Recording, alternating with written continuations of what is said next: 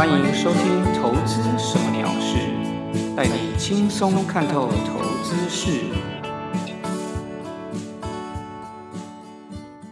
Hello，各位朋友，大家好，我是 Tony 哥，很开心又和各位在节目中相见。这一集呢是《投资什么鸟事》的第七集。今天呢，我们要来讲讲上周的国际股市情势。为什么要讲上周国市国际股市的情势呢？主要是因为收到一个朋友的来信，他希望我能固定的聊聊，分享一下国际股市或者是美股的看法。其实最近美股的话题很夯哦，好像年轻人都很喜欢投资美股。不过其实啊，我们投资什么鸟事的节目内容，我从来都没有什么限制。虽然呢，我主要都是分享台股，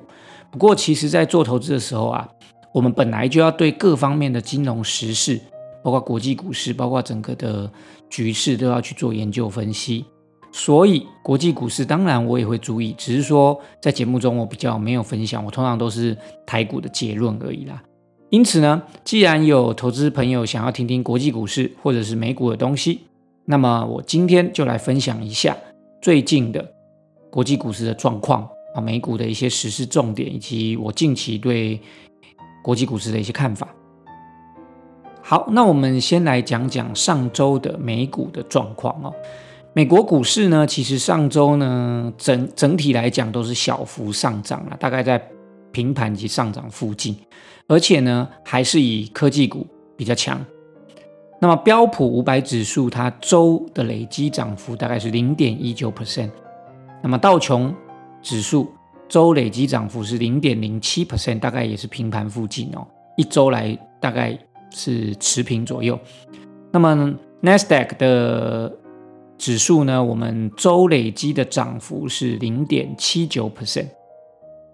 其实呢，美股呢最近哦面临的负向的经济因素还不少。我这边呢大概整理出来有几点哦。第一个因素其实是因为冠状病毒的流行，所以造成了。美国政府呢，收入整个缩减，而且支出也跟着增加。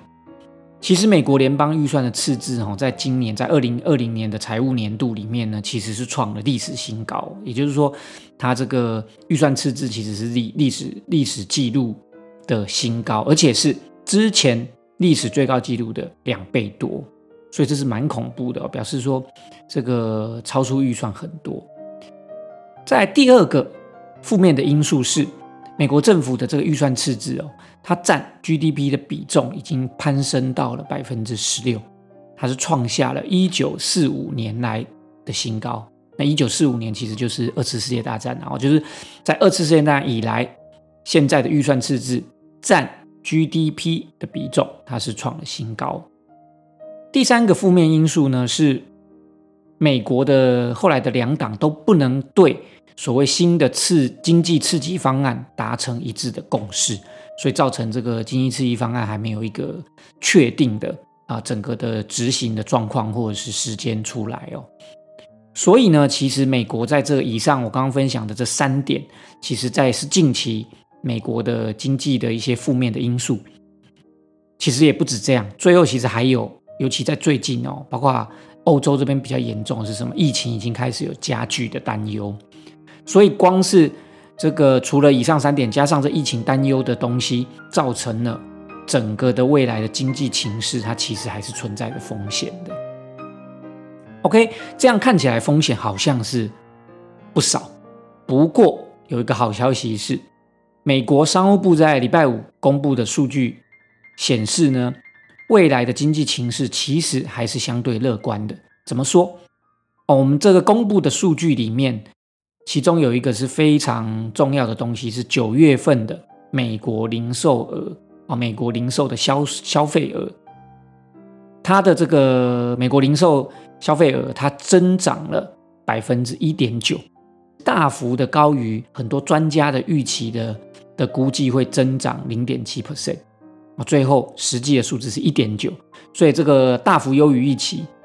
除了在美国的这个零售销售额之外呢，有一个核心的销售额，它呢也增长了一点五 percent，比我们预期零点四 percent 也是高蛮多的。刚刚这两个数字代表什么意思呢？它其其实意思是说，哦，消费者他现在呢比较能够去包括购买一些一般的用品，包括汽车，包括服装，甚至是一些外出用餐的意愿也都提高，表示这个美国民众呢，他非常的乐于在一般的消费以及休闲爱好上面去做消费，去花钱。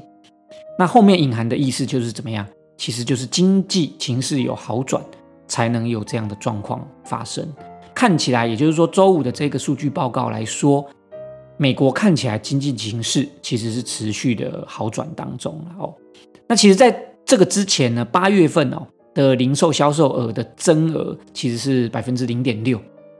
经济学家预期就九月份会是增长大概是零点七 percent，结果最后变一点九啊，所以其实是大幅的优于预期。那么这个就是一个经济乐观的现象了哦。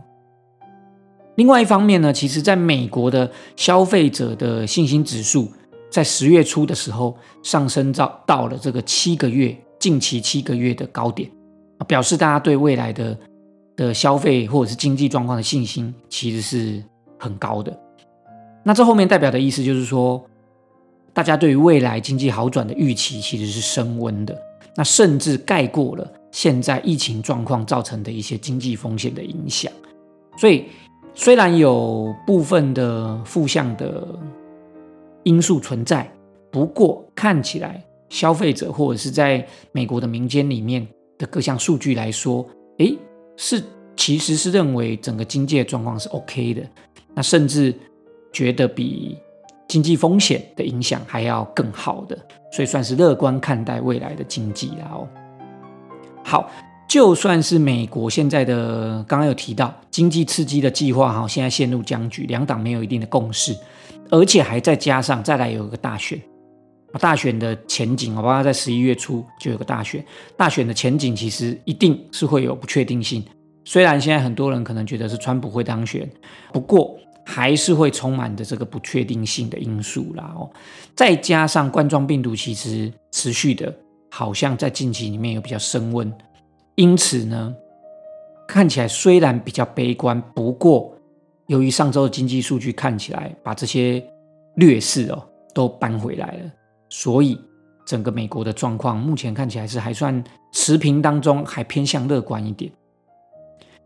我有一个观点更有趣哦，在历史来看，我们拿美国的标普五百指数来说，它在第四季。平均涨幅是会达到百分之三点九，而且是一年中表现最好的一季。大部分的涨幅都会出现在十一月跟十二月。我现在十一月、十二月还没到了，现在是十月份嘛。哦，虽然呢，今年呢的确是个很特殊的一年啊，有疫情，还有包括很多不确定因素的存在。我想未来的几个月呢，这个波动还是会持续存在，这个是没有问题。不过，从近期的一些资讯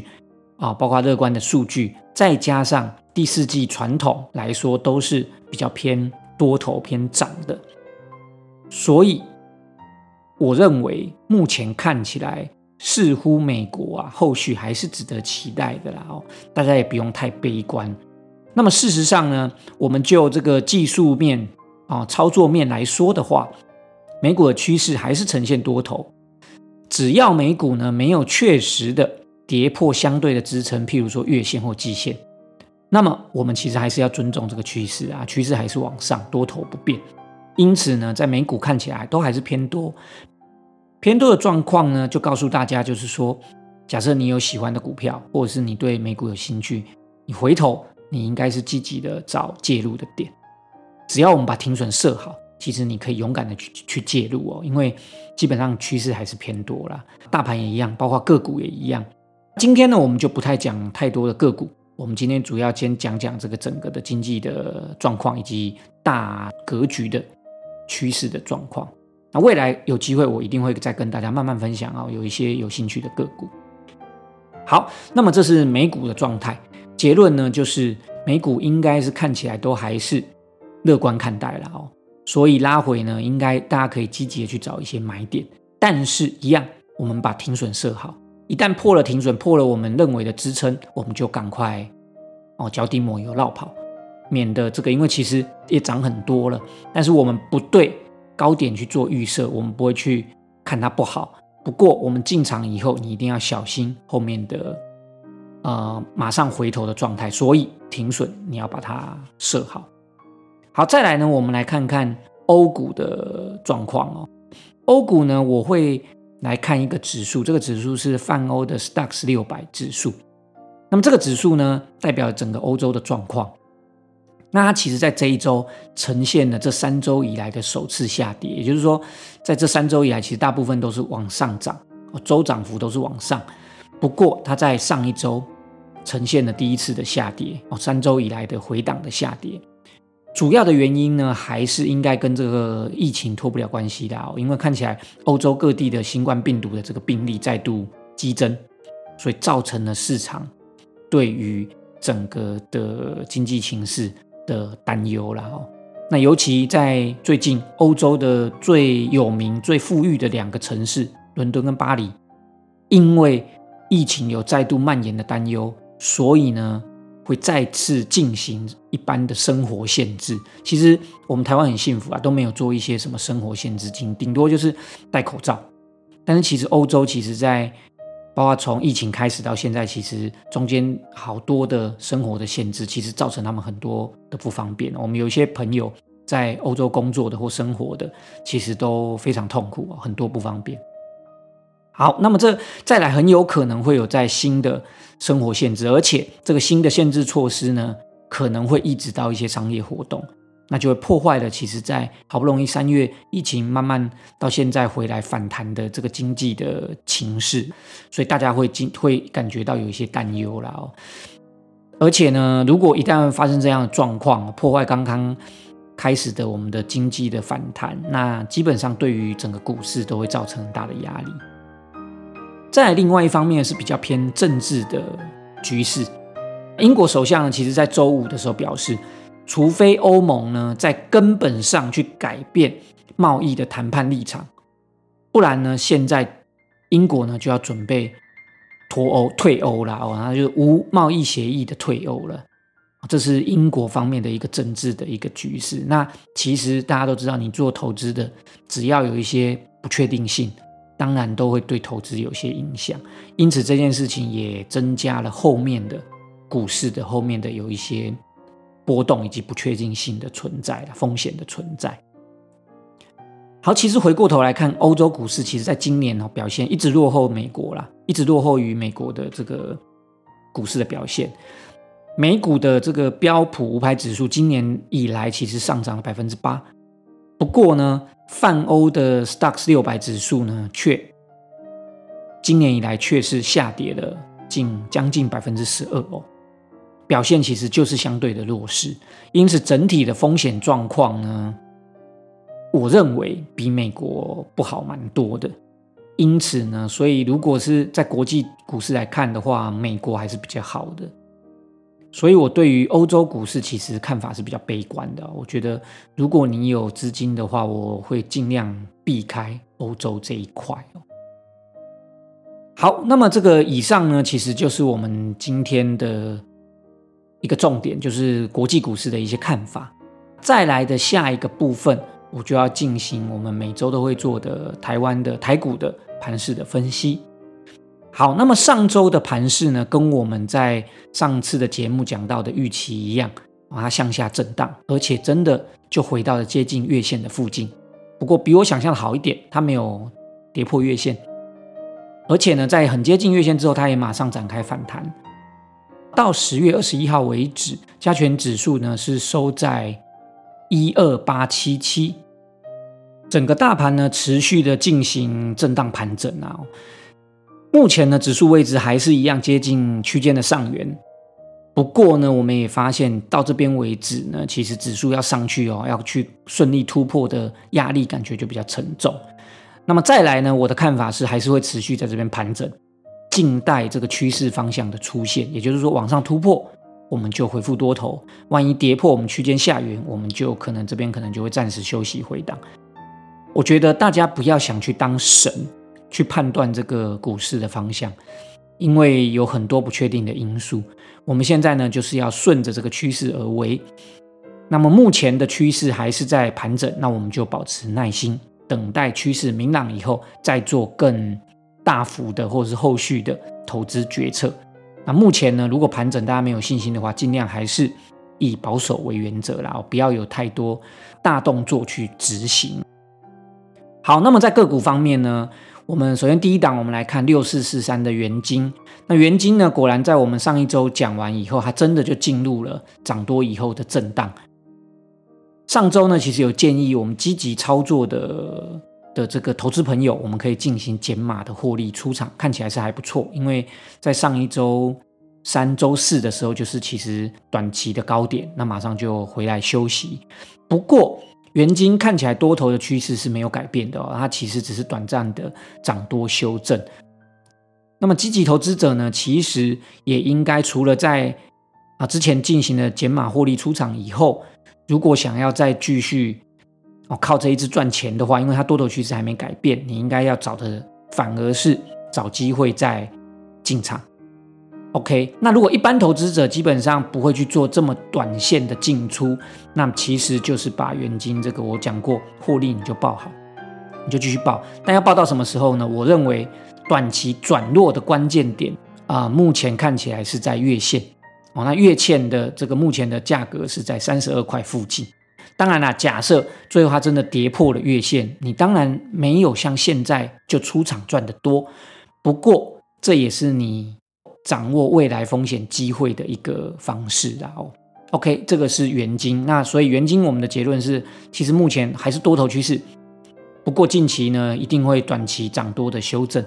如果还持有这档股票，其实有点耐心，它也许还有机会。但是要注意，只要跌破我们的月线，表示短线转弱，那么我们就要赶快出场。在第二档呢，我们看到的是二四一七的元钢。元钢其实这一档比我预期的弱，它没有马上的向上攻击，反而在十月十六号呢，有出现了一个黑 K，跌回了本来的整理区间。那现在是进入一个量缩整理的格局，量缩的话，表示未来应该可能都还有一些机会会再继续往上攻。所以，如果目前还有这档股票，包括我自己也还有，未来可能要多一点耐心等待它突破。那目前呢，我还是续报，不过我出场的停损会设在就是啊盘整区间的下缘，它是五十七块左右啊五十七块左右。那目前就是耐心等它的突破。好，再来下一档，我们看到的是三零三七的星星。星星在啊前一次节目提到它大涨突破区间以后，目前呢在上周是进行高档整理。我认为呢未来还是持续，它这个趋势不变，未来都还有上涨的机会，所以它是多头续报。出场的位置呢，出场停损的位置我们可以设定在月线附近，大概是八十点五元附近。那么在这边出场，其实大家也都还是赚钱的。好，那么再下一档叫六二二四的巨顶，巨顶的话是上一个节目我新加入的个股哦。它在十月十六号跟十月十九号的时候又跌回五日线。那我在上次的节目有讲过，其实跌回均线附近，大家如果啊是积极的投资者的话，是可以积极进场的。那当然，你如果怕追高的风险的话，你可以把停损设近一点。我认为的。停损的位置近一点的位置可以是在十月十九号的低点九十一点三元，那么远一点的停损可以设在月线附近，月线的话是在八十九块附近。OK，那么这是巨顶我跟大家分享的操作的建议参考哦。那今天呢，我一样会再增加一档我分享的个股，最近在观察的个股叫做二三六八的金相店。金相店呢，其实今年一路都是多头趋势啊，好不容易在前一阵子才开始有。回档修正，这一阵子回档修正呢，是回涨到季线，而且呢，最后呈现一个量缩整理的格局，终于在十月十九号的时候出现了一个带量红 K，这个突破区间上缘。那么二三六八的金项店呢，其实在十月十九、十月二十的时候，这两天最高曾经来到五十一点三块。在策略上面呢，我的建议是一样，你不要去追高，你不要去想要去追那个红 K，你可以等它，因为现在的局势其实也正好一样，跟上周一样，都还是在大盘在区间上缘，所以个股其实震荡一定会有，所以策略上我们不追高，我们等它回档的时候，我们有机会遇到支撑，我们再进场。那目前呢，这一档的支撑大概短线的支撑，五日均线大概在四十八点七元附近，所以大家可以在如果有机会回到这边的话，可以去做进场。那我们停损可以放在十月十九号那一天发动攻击的红 K 低点四十七点三五，或者是说再稍微再远一点点，就是月线的四十六点七。其实跟你如果在五日均线进场四十八点七元，其实距离都不是很远哦。所以意思就是说，你风险可以控制的很好，你不会因为追。在这边，如果假设你觉得大盘这边有风险的话，停损的位置比较近，其实对你的风险控制是比较有帮助。OK，所以这个是我最后分享的今天增加的个股，叫做二三六八的金象店，希望大家也可以持续观察。好的，那么以上就是今天的节目内容。未来呢，我会持续的把更全面或者是不同面向的投资资讯分享给大家。像今天分享的是国际的投资的资讯。那未来呢，可能会有更多不同的东西再跟大家做分享。非常谢谢大家的收听，也希望大家持续锁定投资什么鸟事。那也希望大家留下评论，而且分享跟订阅。我们下周再见喽，拜拜。